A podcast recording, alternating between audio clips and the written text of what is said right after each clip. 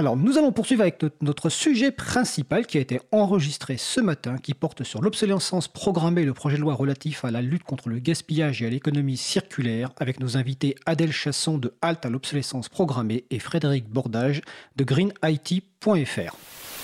Bienvenue, nous allons aujourd'hui parler euh, dans ce sujet long de, du projet de loi euh, relatif à la lutte contre le gaspillage et pour une économie circulaire. Et j'ai le plaisir d'avoir aujourd'hui avec moi, euh, normalement au téléphone, Frédéric Bordage. Bonjour. Bonjour. Bonjour Frédéric. Et Adèle Chasson d'Alt Obsolescence Programmée. Bonjour, merci pour l'invitation. Avec plaisir. Alors, avant de vous demander de vous présenter, je vais peut-être juste expliquer pourquoi finalement nous faisons cette émission aujourd'hui, quel est le contexte euh, contexte de cette émission. Alors, comme je vous disais, donc, il y a un projet de loi relatif euh, à la lutte contre le gaspillage et pour l'économie circulaire. Ce projet de loi, il fait partie de ces quelques lois qui, sont finalement, euh, enfin, qui sont annoncées comme une des conséquences, on va dire, de ce qui a été le grand débat organisé par le président de la République plus tôt cette année. Et euh, eh bien, je vais vous lire un, extrait de son exposé des motifs, donc qui, exprime sa raison d'être, euh, la raison d'être de ce texte. Et on peut ainsi lire que cette transition vers une économie circulaire est garante d'une consommation sobre des ressources non renouvelables, où les déchets deviennent des ressources, où les produits ont une durée de vie plus longue, où il est mis fin au gaspillage et où 100% des plastiques sont recyclés. Donc on voit quand même une, ambition très forte. Euh, on va voir si le texte en donne les moyens. Euh, alors, euh, on en parle aujourd'hui. Alors là, l'émission, pour, euh, pour tout vous dire, on, est en train de l'enregistrer pour des questions de disponibilité de nos intervenants. Et bah, pour cause, effectivement, à l'heure habituelle, notre, enfin, l'heure de la diffusion de l'émission, à 15h30, à 15h30 cet après-midi, donc, le projet de loi sera discuté en commission du développement durable au Sénat, où le texte est introduit pour la première fois. Et puis, les 24, 25, 26 septembre, là, auront lieu les discussions en séance publique. Voilà, donc les plus gros débats. Et plus tard, ensuite, dans l'année, euh, les débats auront lieu euh, euh, à l'Assemblée nationale. Alors peut-être avant de rentrer, donc il y a un contexte aussi plus général. Hein, on sait très bien, voilà, en termes de dérèglement climatique, on sait très bien qu'il y a une problématique de gestion des déchets, de consommation de plus en plus importante en termes d'énergie par ce qu'on appelle le numérique maintenant, hein, qui est devenu un, peu à terme à, lui-même. Je vais peut-être juste citer très rapidement un, projet, enfin le projet Shift, Shift qui veut dire transition en anglais, et je pense euh, qu'on peut directement évoquer ici, ce qu'il amène des, des, données, des chiffres très intéressants. Et il a pour ambition, alors on va vous mettre le lien euh, sur le site, hein, il fait donc 88 pages, comme je disais, et, une lecture utile. Alors je n'ai pas tout, bien sûr, j'ai pas du tout euh, prétention de pouvoir résumer, résumer ce document, mais en gros il appelle à une consommation plus sobre, une sobriété numérique, sobriété énergétique. Et surtout, il fait ressortir la nécessité d'allonger la durée de vie euh, de nos équipements informatiques, notamment de nos terminaux mobiles. Car ce qu'il fait ressortir, c'est que c'est vraiment la production euh, et euh, le traitement ensuite des déchets qui, qui consomment de manière significative le plus de ressources. Donc il y a un véritable enjeu d'allonger euh, les durées de vie, euh, les durées de vie de, nos terminaux. Et c'est un peu donc un enjeu important, euh, un enjeu extrêmement important. Et surtout ce qu'on voit, autre chiffre déterminant que faire ressortir ce projet, c'est qu'il y a une hausse tous les ans de 9% de consommation supplémentaire pour d'énergie pour le numérique en général. donc la question qu'on peut se poser, est-ce que finalement ce texte est à la hauteur des ambitions? Alors malheureusement ce qu'on peut constater pour le moment, c'est l'absence des questions liées à l'informatique, au numérique en général dans ce texte. Et donc, c'est toute l'ambition euh, de nos différentes structures, Green IT, Alt Obsolescence Programmée, euh, donc, une, une vocation historique sur ces sujets, et puis l'April là, qui, souhaite aussi s'engager pour lutter contre l'obsolescence logicielle. Et donc là, il y a un véritable enjeu pour, pour amener ce sujet dans le débat. Alors avant d'entrer dans ce fond-là, je pense qu'il peut être intéressant, voilà, justement, d'avoir un petit retour sur votre expérience, sur la raison d'être de vos structures, sur ce que vous faites. Euh, je vais peut-être proposer à, Frédéric Bordage de nous présenter. Alors Frédéric Bordage, tu peux me corriger, enfin vous pouvez me corriger. Euh, vous êtes donc un expert en, numérique responsable et puis fondateur donc de greenIT.fr. Est-ce que vous pouvez nous vous présenter et présenter votre euh, structure? Oui, tout à fait. Donc, je suis un, je suis un expert indépendant donc sur ces sujets depuis à peu près 15 ans. Euh, et il y a 15 ans, euh, face à euh, la non-action en fait euh, de, de, la société sur ces sujets, on a lancé euh, greenIT.fr, qui est la communauté des acteurs du numérique responsable euh, dans les pays francophones en fait. et, et voilà. Et donc, on, on, a des actions concrètes. Par exemple, on publiera dans trois semaines rapport sur l'empreinte environnementale du numérique mondial. C'est la plus grosse étude jamais réalisée au niveau mondial sur l'empreinte du numérique, ses sources, etc. qui va conforter d'ailleurs l'étude du Shift. et, et d'ailleurs, juste pour mettre en perspective historique, euh, l'étude du chiffre, ça fait 15 ans en fait qu'on sait tout ce qui est dedans et qu'on le dit en fait hein, concrètement. Donc cette étude a défrayé la chronique et c'est bien parce que ça fait avancer le sujet, mais c'est pas du tout une découverte. Ça fait 15 ans qu'on sait que la fabrication des équipements euh, numériques est la principale source euh, d'empreinte environnementale et qu'il faut absolument en fabriquer moins et allonger la durée de vie des équipements existants. Super. Adèle, est-ce que peut-être vous pouvez nous présenter un peu votre structure et puis qui vous êtes? Oui, alors euh, je suis Adèle Chasson, donc je suis chargée de mission euh, à l'association HOP, Halte à l'obsolescence programmée. Et euh, l'association HOP, donc, a pour objectif, elle a été créée en 2015, et elle a pour objectif de fédérer le plus de citoyens possible pour influencer à la fois les lois et les industriels pour aller vers des produits plus durables et réparables. Donc on fait beaucoup de sensibilisation du grand public. On fédère une communauté d'environ 40 000 personnes aujourd'hui qui affirment leur souhait de, de lutter contre l'obsolescence programmée et d'avoir des produits qui durent. Euh, on fait aussi du plaidoyer auprès des pouvoirs publics, notamment dans le cadre de la loi, comme euh, on va y revenir. Et on accompagne aussi les entreprises qui souhaitent euh, changer de modèle et faire partie de cette économie-là des produits plus durables. Vous parliez d'obsolescence programmée. C'est vrai que c'est un terme qu'on entend très souvent. Il est assez central dans le projet de loi qui va être étudié. Euh, peut-être qui pourrait être intéressant et d'avoir d'autres sur déjà cette notion d'obsolescence. Qu'est-ce que c'est? Pourquoi est-ce qu'on parle d'obsolescence programmée? Est-ce qu'il y a forcément une volonté derrière? Est-ce que ça peut être systémique peut-être aussi? Euh, Est-ce que vous pouvez nous donner votre lecture sur cette notion? Oui, alors euh, l'obsolescence programmée, elle se définit comme l'ensemble des techniques par lesquelles un fabricant d'un produit réduit délibérément la durée de vie de son produit dans le but de pousser le consommateur à un nouvel achat. Donc euh, ça peut être euh, un composant qui est irréparable. Il y a trois types d'obsolescence principales qu'on distingue. L'obsolescence technique, euh, l'obsolescence logicielle dont on va plutôt parler et l'obsolescence esthétique. L'obsolescence technique, c'est très classique, c'est quand par exemple vous avez une pièce d'un produit qui fonctionne plus, qui est irréparable ou alors vous pouvez pas trouver la pièce détachée, donc là vous avez aucun moyen de le réparer. l'obsolescence esthétique, ou culturel, c'est plutôt quand euh, vous allez avoir des publicités, du marketing qui vous incite à renouveler vos produits plus tôt que, euh, que nécessaire, alors que par exemple vous n'avez pas même, même, pas de produit en panne, mais vous voulez, euh, je sais pas, un smartphone avec un, écran plus grand, ce genre de choses.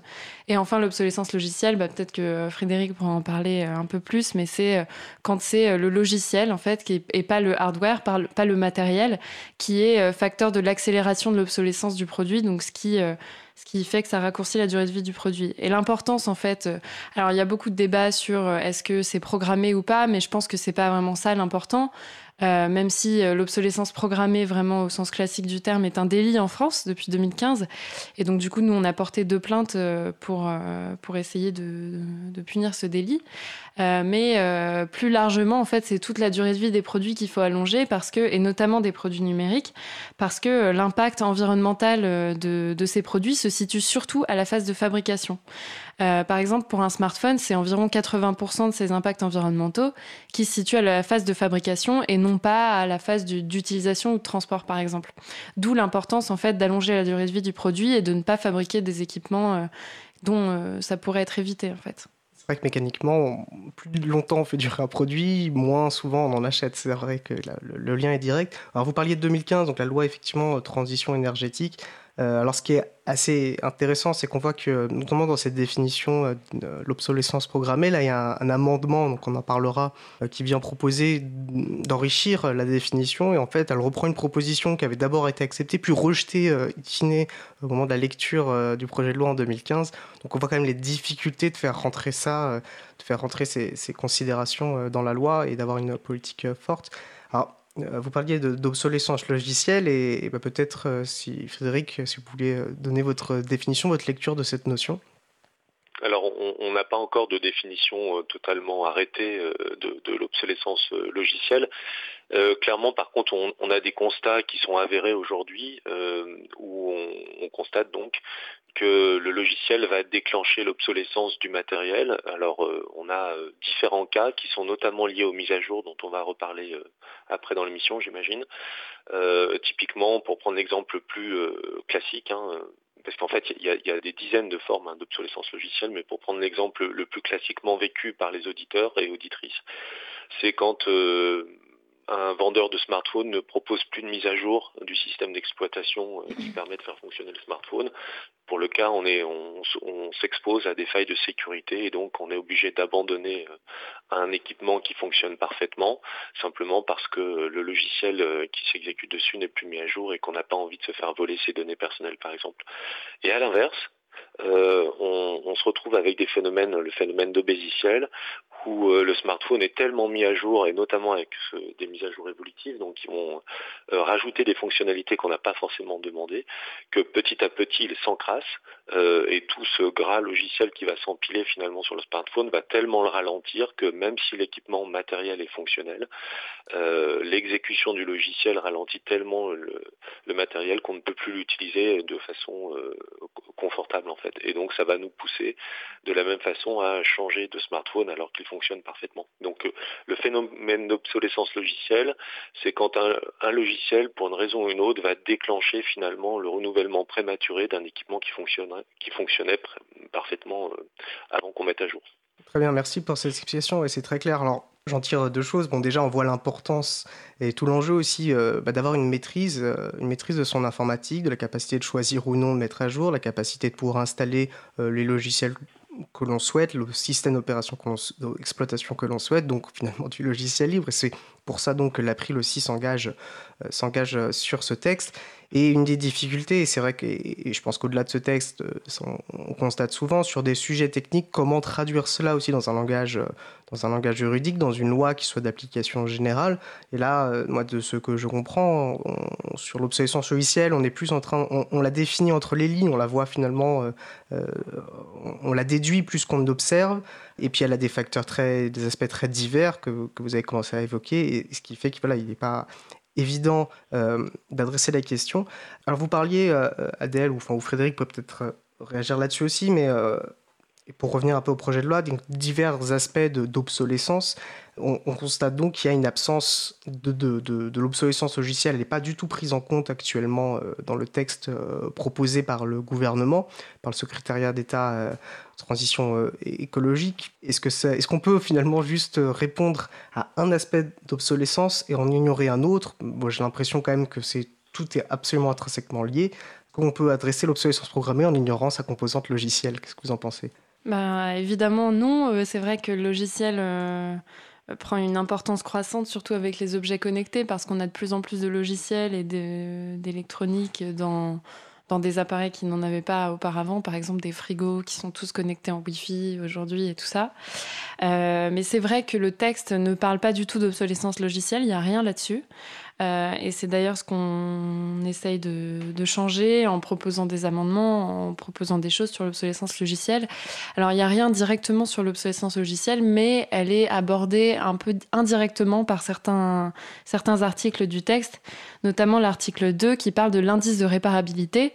Euh, l'indice de réparabilité, c'est une note euh, sur 10 qui va être affichée sur tous les produits électriques et électroniques en magasin à partir de 2021, c'est-à-dire du coup euh, tout ce qui est électroménager, électronique, donc euh, les lave-linges, ordinateurs, smartphones et tout ça. Quand vous irez en magasin à partir de 2021, vous aurez une, une note sur 10 qui vous indiquera à quel point votre produit sera réparable ou pas. C'est-à-dire, est-ce que vous allez facilement trouver des pièces détachées? Est-ce qu'il sera facilement démontable et tout? Et euh, dans ce cadre-là, euh, pour euh, les appareils comme les ordinateurs portables ou les smartphones, on a essayé avec Frédéric aussi de faire en sorte que le logiciel soit pris en compte dans cette note de réparabilité. de voir si, voilà, est-ce qu'on peut notamment installer un logiciel libre, est-ce qu'on peut faire les mises à jour et tout ça. Et du coup, indirectement, le logiciel est quand même pris en compte dans la loi. Faut faire une transition, effectivement, rentrer dans le texte, on voit effectivement cet indice de réparabilité. Alors, qui va être envoyé après coup pour une meilleure définition en décret. Donc là, ce sera une nouvelle étape de suivre.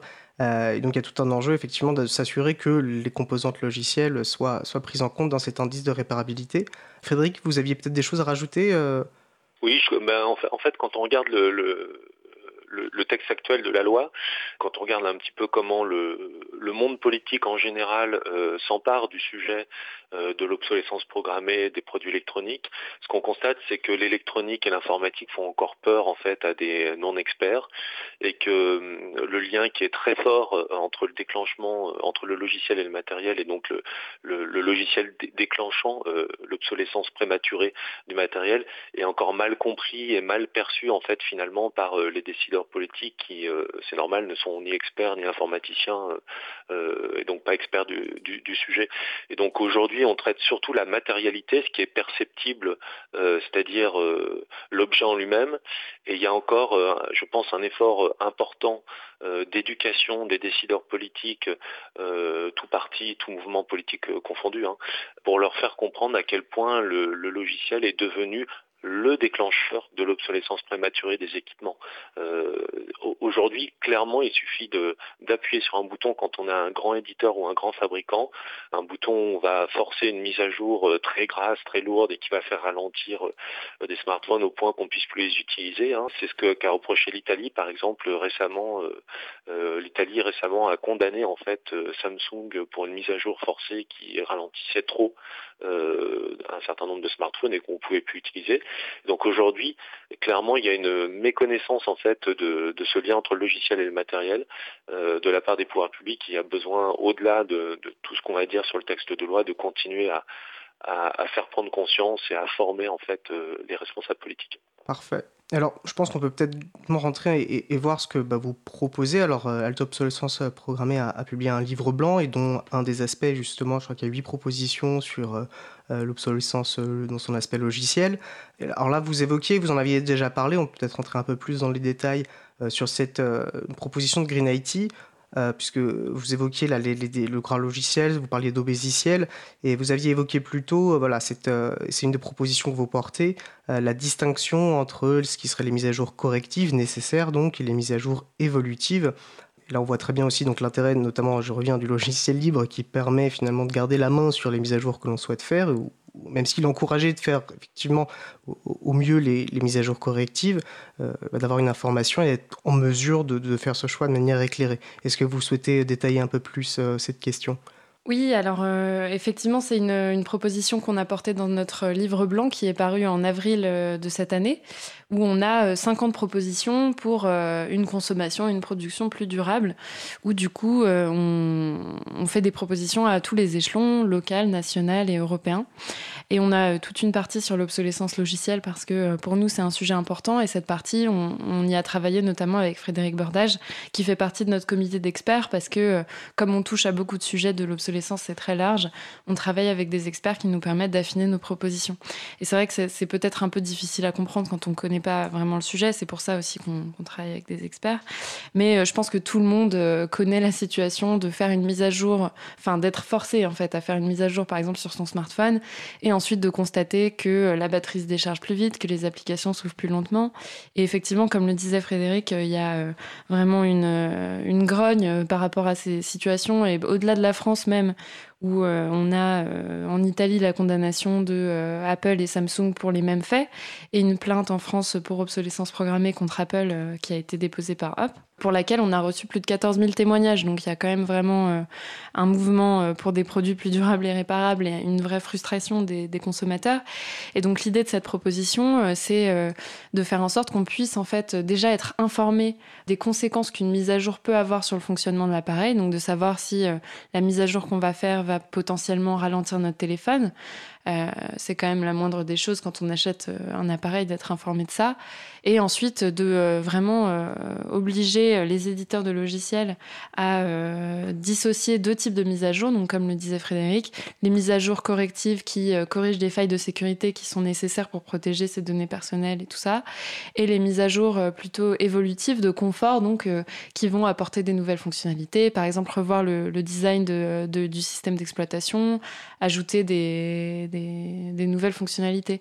Frédéric, peut-être si tu veux compléter ou préciser certaines choses que j'ai dit Oui, mais en, fait, ce qu'on demande euh, concrètement, c'est que les mises à jour euh, correctives soient distinguées clairement des mises à jour évolutives et notamment que les mises à jour évolutives soient dans un système qu'on appelle le double opt-in, c'est-à-dire qu'on ait euh, qu'on demande le consentement systématique de l'utilisateur avant toute installation d'une mise à jour évolutive, ce qui fait que ça permettrait aux utilisateurs de choisir eux-mêmes euh, d'engraisser leur système d'exploitation au point que ça le fasse ramer ou pas. Et donc l'idée c'est qu'on puisse maîtriser euh, simplement son smartphone, son ordinateur portable et qu'on puisse maîtriser les mises à jour de confort.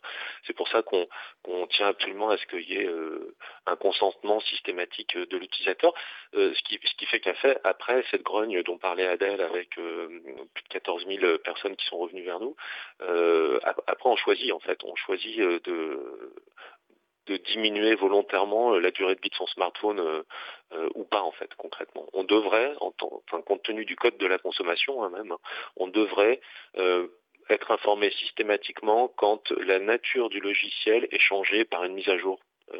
ça devrait être un minimum aujourd'hui en 2019 compte tenu du droit de la consommation. Si je peux juste ajouter quelque chose, je pense que le problème des smartphones en particulier, c'est que c'est vraiment les, les cumulards de l'obsolescence programmée. C'est-à-dire que comme je disais tout à l'heure, il y a trois types d'obsolescence. L'obsolescence technique, euh, la plus classique du terme, voilà, quand euh, quelque chose ne fonctionne plus, logiciel et esthétique.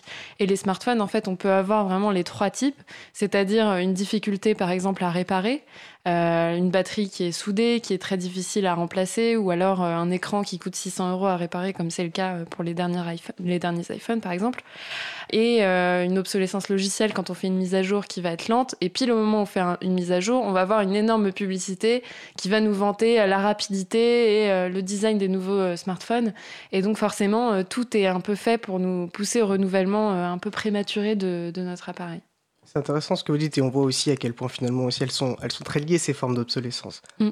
L'aspect logiciel, mais des fonctionnalités nouvelles logicielles vont pouvoir peut-être amener un, biais culturel ou une incitation, on va dire, par mimétisme ou parce qu'un nouveau service et que nos, nos, nos proches euh, l'utilise également. On va être incité ainsi de suite à, toujours rajouter finalement du gras numérique, comme euh, l'évoquait euh, Frédéric Bordage.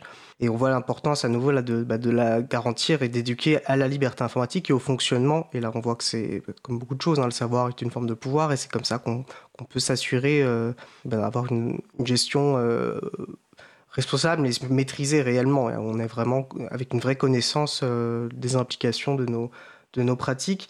Et là, on est, j'ai l'impression plus, on en reviendra peut-être sur l'autre aspect qui serait plutôt, euh, on va dire, l'obsolescence euh, introduite euh, dans les produits, mais on voit vraiment que l'aspect finalement aussi systémique, où on est toujours poussé à la consommation, où il y a une accélération toujours plus poussée, mais qui est assez inhérent peut-être au système économique tel qu'il fonctionne. on voit l'importance et la manière, grâce à nos libertés informatiques, de pouvoir reprendre possession et reprendre une maîtrise de nos outils. Je vous propose de faire une petite pause musicale avant peut-être de voir les autres propositions, les autres, euh, les autres amendements portés par les sénateurs. Avec, euh, donc on vous laisse avec Kelly, Kelly Mays 2012.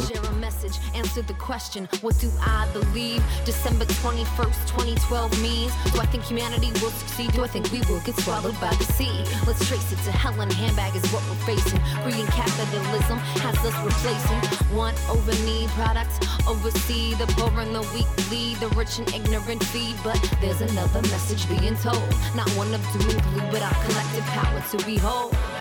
We must use.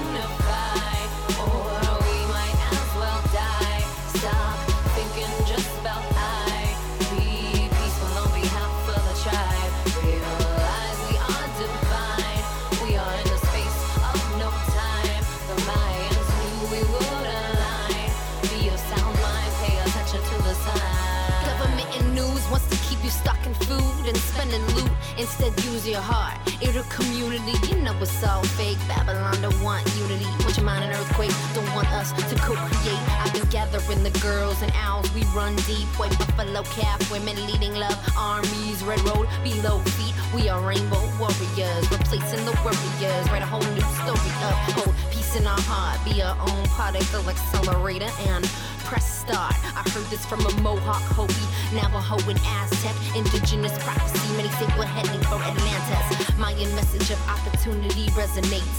This is a sacred time and place. Keep your mind and intentions positive in these final days. You'll find the crazy part of the plan which you dumb, scared, and in a daze. We must unify.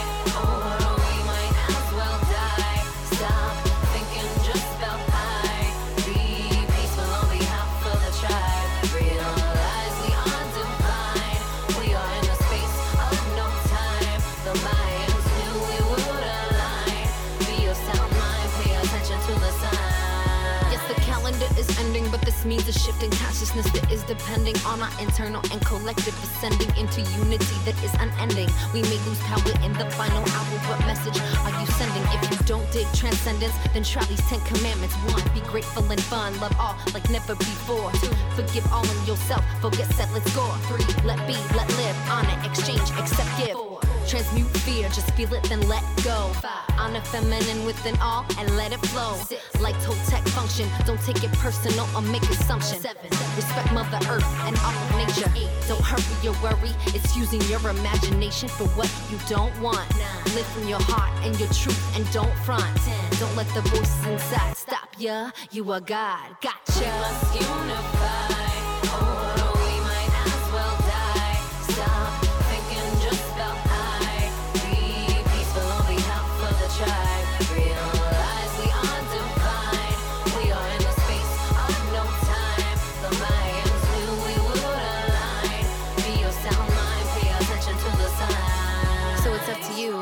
Tremendous opportunity to shift from the love of power to the power of love. I, for one, will be doing all I can to envision and create the rebirthing of a planet that works for all. Vous êtes toujours euh, avec, euh, avec nous pour, sur Libre à vous, l'émission de l'April, pour comprendre et agir avec nous euh, pour les libertés informatiques. Euh, vous venez d'écouter 2012 de Kelly Mays, et si vous avez prêté attention, elle est tout à fait en lien avec notre émission, puisqu'elle appelle à une meilleure conscience euh, écologique. Euh, donc je suis toujours avec Frédéric Bordage de Green IT et Adèle Chasson de Alt Obsolescence Programmée et nous parlions voilà, d'obsolescence logicielle en général et euh, plus spécifiquement dans le cadre euh, du projet de loi relatif à la lutte contre le gaspillage et pour une économie circulaire. Donc, comme je vous disais, euh, bah, à un moment, là, on est en train d'enregistrer mardi 17, euh, bah, il est 10h40, mais là, vous vous écoutez, il doit, euh, on est dans l'après-midi, et en, ce moment, donc, au moment de la diffusion, le, projet de loi est, est, débattu au sein de la commission développement durable du Sénat, et plusieurs amendements, quelques amendements ont été déposés, et, la plupart reprenant peut-être, d'ailleurs, enfin, pas peut-être, reprenant des propositions portées par, par HOP et par Green IT. donc, on peut citer, voilà, alors D'ailleurs, je vous rappelle, tous les, tous les documents qu'on évoque euh, seront en lien sur euh, april.org, sur la page de référence, vous pourrez tous les retrouver. Et notamment, notre, on a fait une actu où on récapitule les différents amendements que je vais vous citer, euh, et avec les liens directs. Donc, on a par exemple le COM 87, porté par Guillaume Gontard du groupe communiste républicain, qui parlait, qui lui euh, adresse la question, la distinction entre les mises à jour correctives et mises à jour évolutives et l'importance de l'information autour de cette distinction. On a trois amendements euh, similaires, euh, donc 86, 346 et 398, portés respectivement par les communistes, par le Parti socialiste et par la République en marche qui, euh, qui, vise à préciser que toute technique, y compris logiciel, par lequel un metteur sur le marché vise à rendre impossible la réparation ou le reconditionnement d'un appareil hors de ses circuits agréés, est interdit. on peut voir l'importance et l'utilité d'une telle disposition. Euh, puis on peut également citer euh, le COM 404, qui ne peut que prêter à sourire quand on sait que le code 404 voilà, évoque une erreur informatique. Euh, bon, cet amendement est intéressant, ce qu'il propose. Bon, c'est assez classique dans les projets de loi de proposer des rapports, mais celui-ci appelle euh, à la remise d'un rapport en janvier 2022, donc on a un peu de temps, mais un rapport sur l'obsolescence logicielle remis par le gouvernement euh, à l'Assemblée. C'est un amendement porté par la République en marche. Donc au moins, il aura le mérite d'assurer finalement qu'il y ait un débat autour de ces questions. Je pense qu'on peut peut-être, puisqu'on évoquait donc les différentes propositions, s'arrêter peut-être un moment sur celle que j'ai citée, hein, sur le, fait de ces techniques qui rendent impossible la réparation, le reconditionnement. Alors on a parlé de réparation, on n'a pas parlé de reconditionnement, et ça c'est effectivement une manière euh, utile de, faire euh, progresser la durée de vie, puis d'éviter de consommer des nouveaux terminaux, c'est-à-dire qu'on va prendre un ancien terminal et euh, par un certain savoir-faire, qui soit technique aussi par, des mesures logicielles, lui redonner une seconde vie, un second souffle, et donc d'augmenter sa durée de vie. Peut-être pouvez-vous nous détailler bah, qu'est-ce qui vous a porté à, pousser cette proposition et qu'est-ce qu'elle implique? Oui, alors effectivement, donc euh, le, reconditionnement, on pourra peut-être en reparler en dernière partie, mais c'est vraiment de remettre à neuf des produits euh, qui ont déjà eu une première vie, donc c'est euh, d'allonger aussi la durée de vie de, ces produits. effectivement, on a fait plusieurs propositions qui ont été reprises par des sénateurs dans le cadre des amendements de la loi.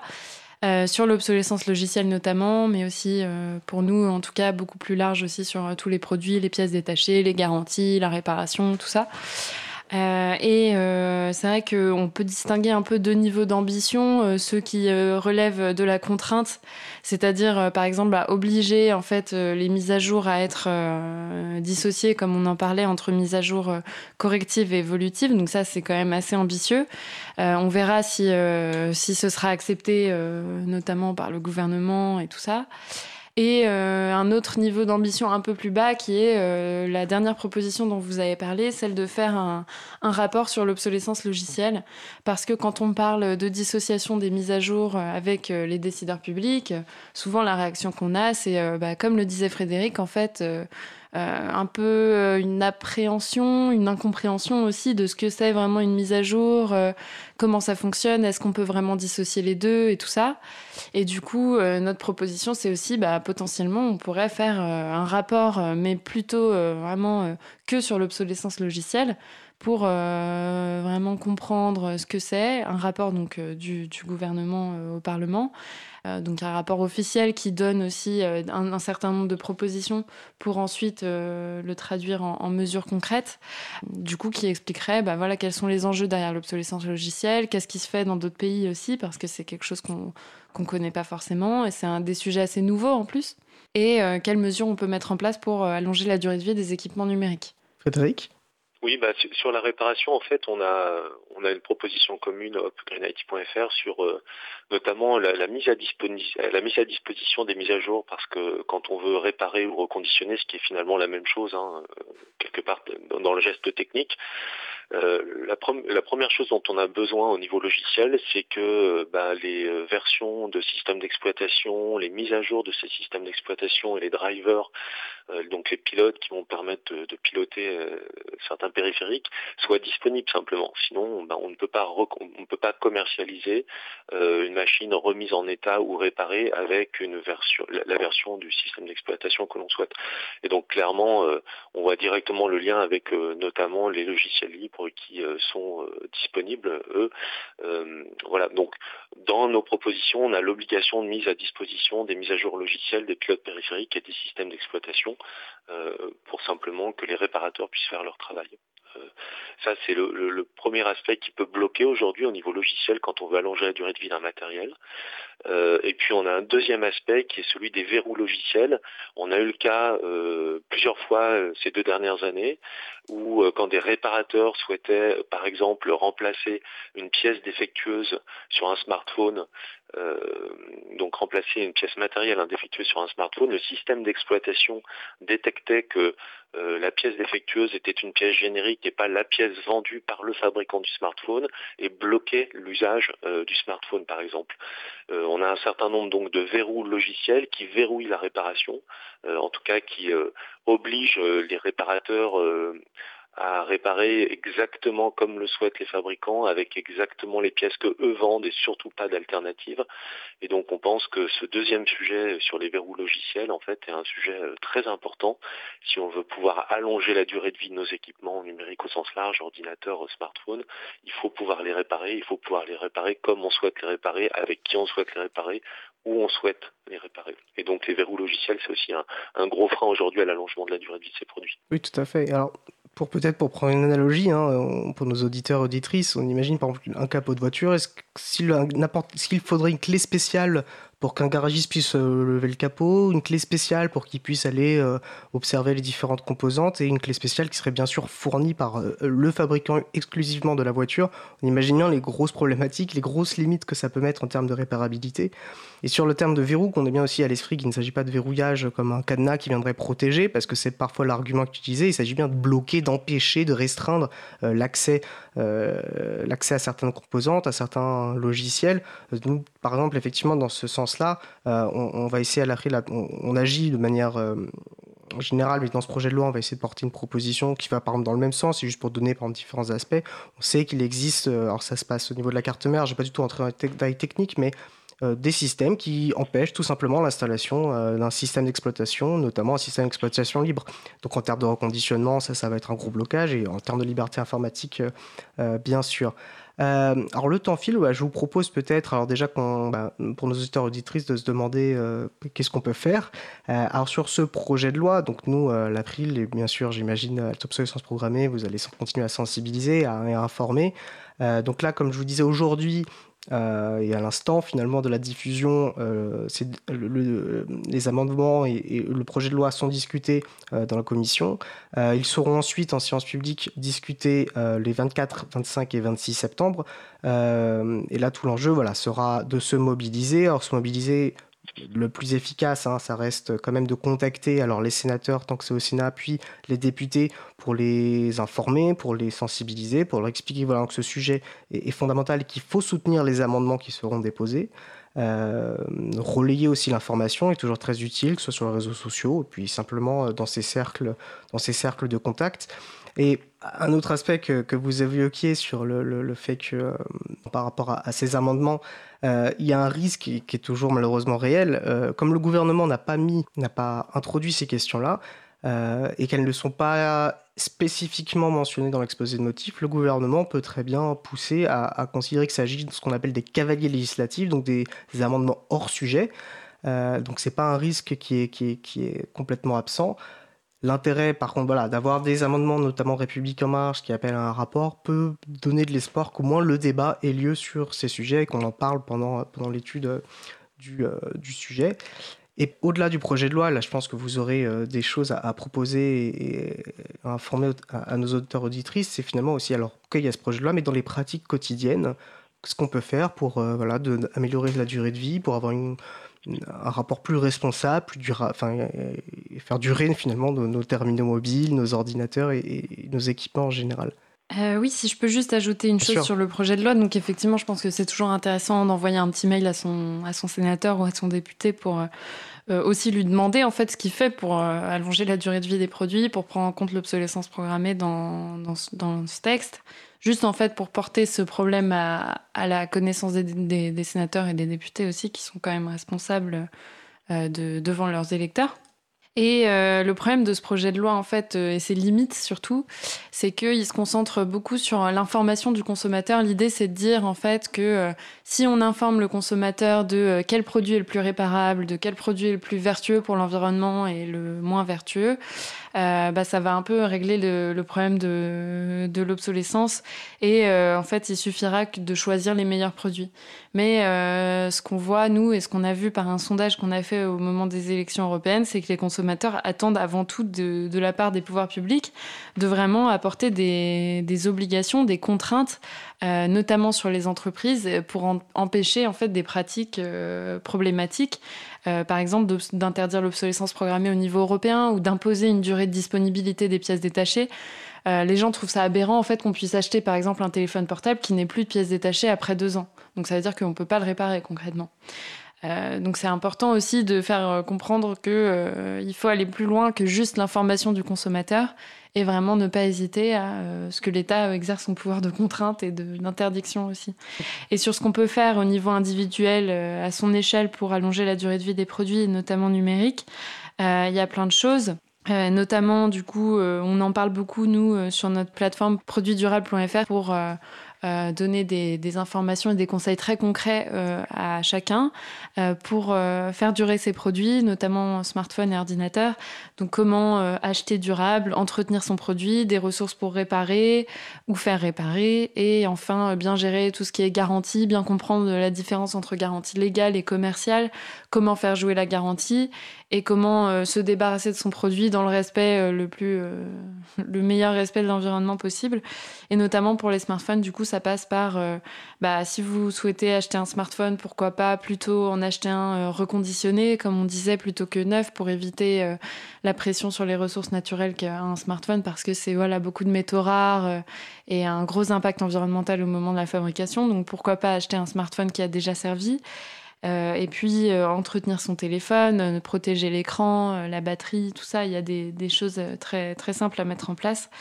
Euh, donc voilà. Et puis à la fin, en fait, euh, notre plateforme Produits Durables donne aussi voilà, des classements des marques les plus fiables par catégorie de produits, donc les marques les plus durables, réparables. Et chacun peut contribuer à ces classements en notant ses produits à la fin de leur vie. quel produit a été le plus durable, le plus fragile, le plus difficile à réparer? Très bien. Donc, ce que je retire de, ce que vous dites, c'est d'une part, effectivement, l'information est importante, mais déjà aussi, il faut savoir comment comprendre cette information, comment la traiter, comment l'utiliser finalement pour, euh, bah, pour en faire un, savoir qui soit utile.